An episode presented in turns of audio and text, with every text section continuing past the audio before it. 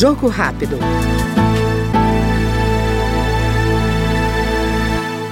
O deputado Mário Frias, do PL de São Paulo, reafirma a defesa da cultura e o fortalecimento do setor como forma de inclusão social e capacitação dos jovens. Segundo o parlamentar, que foi secretário especial de Cultura, as artes são desafios importantes para o desenvolvimento social e econômico do país. Obviamente que eu tenho a experiência de ter sido secretário de Cultura do Brasil e eu pretendo levar a cultura para o estado de São Paulo como mecanismo de inclusão capacitação, profissionalização de jovens. A gente sabe o quanto nós perdemos os jovens para o crime, para as drogas. Então, a cultura é um mecanismo para salvar esses jovens e melhorar o estado de São Paulo, dando opções de trabalho para essa garotada. Este foi no Jogo Rápido o deputado Mário Frias, do PL Paulista.